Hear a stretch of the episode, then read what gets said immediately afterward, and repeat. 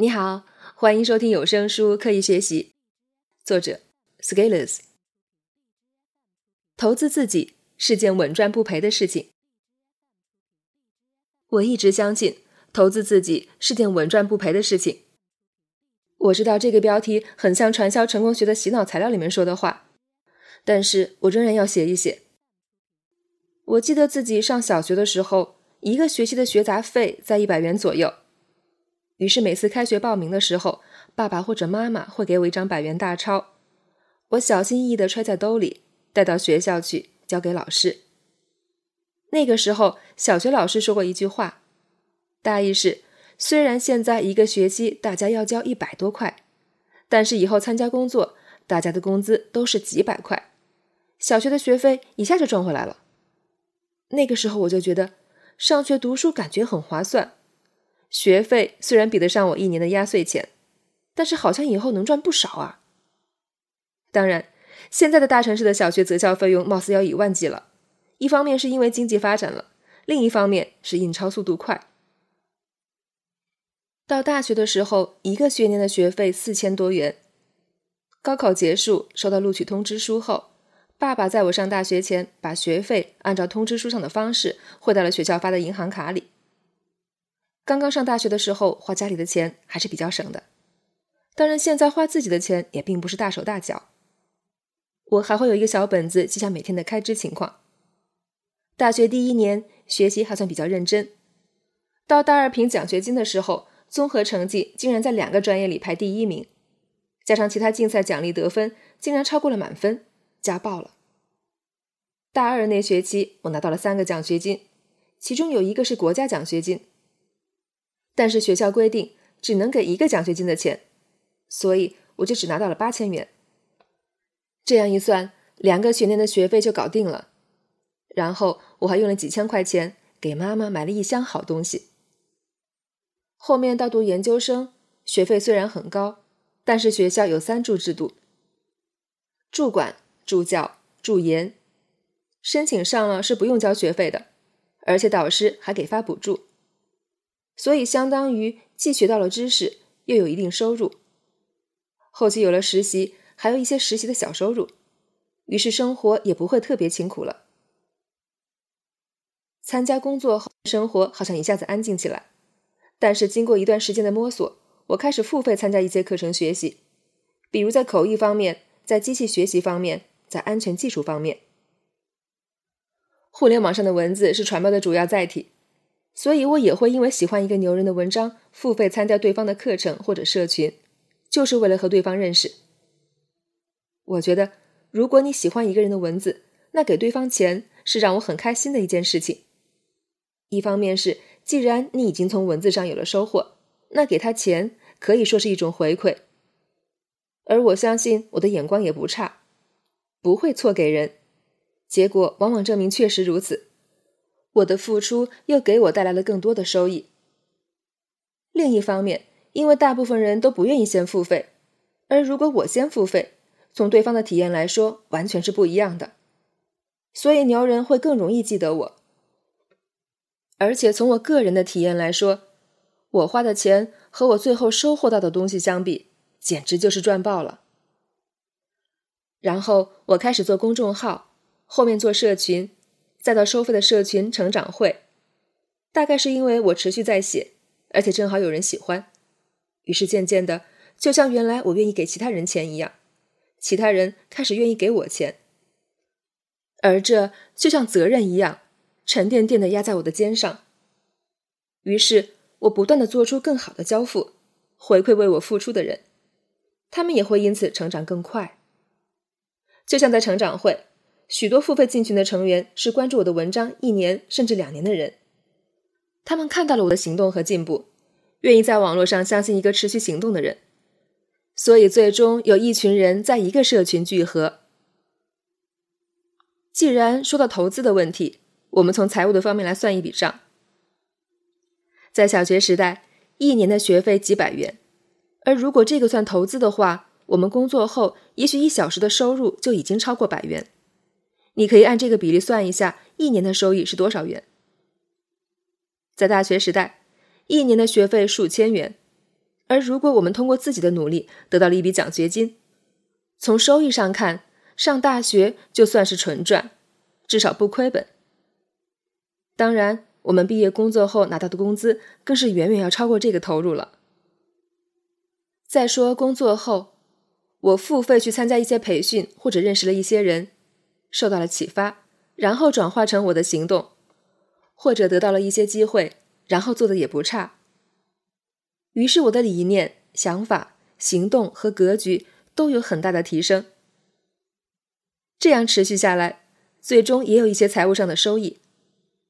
而再回头看最初投入的时候，会发现都是百倍的回报。再看成长会里的一些案例，我会在成长会里讲一些关于持续行动的理念，以及我的一些分析逻辑。在技巧层面，也会讲一些求职的思路和看法。于是，有的成员按照这些思路做了一些事情，然后得到了一个实习的机会，或者是有了薪水的倍增。如果从收益上看，对方给我钱进了成长会，如果在成长会做了一些事情，你的收入即使增长了百分之二十。一年的收益和你的付出相比，也是几十倍的回报率。文章写到这里，我得出了一个结论：我们要投资自己，因为投资自己才能带来最大的收益。然后文章就结束了，这就是一篇烂大街的无效鸡汤文章。你也许读得很开心，看到一个故事，然后有一个结论，就恍然大悟的样子。这样的文章在媒介上有大量的市场。然而，你可能仍然什么也不懂，因为下次再需要你真正动手给自己投资的时候，你还是怂怂的。其实，投资自己的核心在于提前付出、主动行动，在于参与成长、承担风险。投资自己其实相当于为自己的成长投入资源。所以，从大的方面上讲，为了你自己的成长，这个事业只会赚不会赔的。而资源包括金钱、时间、精力等等。我展开论述：一、投资自己在于提前付出、主动行动。我的文章《大学生上课为什么一定要认真听讲》中提到了大学生要认真听讲的事情。但是我能看到的一种评论的思路就是：老师讲的那么烂，凭什么我要认真听讲？我自己看的效率更高呢？这里其实有两个层面的问题。一个是自以为是的问题，一个是主动态度的问题。前者不是本文的重点，单说后者。我们生活的环境有时候是无法掌控的，能掌控的是我们自己的态度。大学是一个投资自己的过程，而提前付出的意思就是这件事情从理智逻辑上说你应该做好，那你就要做好，而不是拿着一个客观的理由去给自己开脱。客观的理由是找不完的。今天你觉得老师讲的不好，于是你不听讲；明天走上工作岗位，你觉得公司很差，于是不好好工作；后天你觉得社会很乱，于是愤世嫉俗。这其实是一个系列的动作，本质是一样的。拿着客观的理由将自己的行为合理化，而不是多想想自己身上的问题。然后你还会发现，他们举的反例都是我同学、我朋友、我亲戚。于是我就想说，来，你牛一个给我看看。投资自己就是这么一回事儿，你自己必须去做这件事情，而且你必须提前做。提前做的意思就是，你做的时候是看不到许诺的好处的，但是你的理智和信念告诉你，这事儿必须要做。而且由于你自己的分析，主动发起行动，遇到困难解决困难。从钱的角度看投资，你可以看看投资模式是如何赚钱的。投资人投资一个项目，在决策的时候可能看不清利润规模，看不到收益，存在诸多风险。然而，投资决策仍然要做，是基于一个综合的评估，所以投资的回报率往往是很高的。也许一百个项目里面只有一个成了，就是千百倍的回报。冒着风险先投入，然后再收割收益。这是投资的逻辑。我们再看看打卡上班的工薪。你去找一份工作，管人事的和你谈好工资，你来上班，到点下班，加个班你还会抱怨。每个月你领一份工资，你基本上是看着工资干活这是很平稳的事情，而且担当得少，所以赚的也少了。因此，其实投资自己就像是对成长的风险投资，你要做一些事情，投入一些资源，但是你能得到什么？除非到了那里，否则你往往未必能看清。谈到资源，钱只是一个方面，但又是不可或缺的一个方面。我们在钱的问题上通常很纠结，除非我们主动化解这个纠结，否则我们一辈子都有可能纠结，从而进入 penny wise pound foolish 小钱聪明大钱糊涂的困境。二，投资自己在于参与成长，承担风险，这是第二阶段的事情。我不得不承认。成长的门槛是一级一级的，你也许在第一个阶段刚刚度过困难，还没来得及喘口气，马上就到了第二个阶段。同样，你以为自己付费了、花钱了就高枕无忧了，这就陷入第二阶段的困境。我以前写过成长中的甲方心态，意思就是我们在生活中有很多东西是花钱就能享受到服务，可以坐着当老爷。但是成长就是你花了钱，仍然要花精力、时间和心思，所以做甲方是没前途的。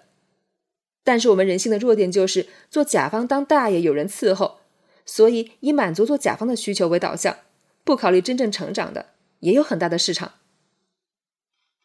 不要做自己的甲方，这就是我所说的参与成长了。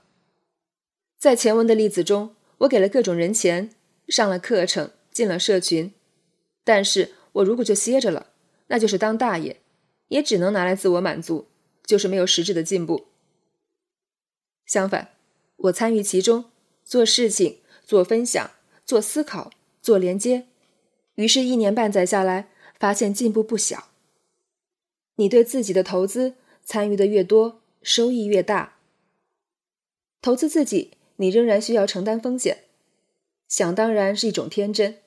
不管你卖萌卖傻，作为成年人的我们已经没有了天真的权利，所以，我们每一个为自己投资的个体需要知道其中的风险。风险就在于你无法掌控所有的因素，从而让事情按照你的意愿来发展，尤其是当你的意愿不靠谱的时候。尽管我说投资自己是一件稳赚不赔的事，但并不是旱涝保收。既然不是旱涝保收，就意味着我们要不停的耕耘，所以又回到持续行动的主题上来了。在世俗意义上，会不会存在一种我们所感觉到的亏了的情况呢？其实的确会有。即使在投资界，有的投资人把钱投给创业者，有部分创业者把钱骗到自己口袋里，然后把公司关掉的案例也屡见不鲜。这种情况，作为投资人也是有责任的，因为没有做好尽职调查。我们要为自己投资，但是不意味着病急乱投医。所以，大家对于要给钱的那个人，自己要看清楚。比如，我一般是看对方的文章作品，多看几篇就能判断了，而且准确度很高。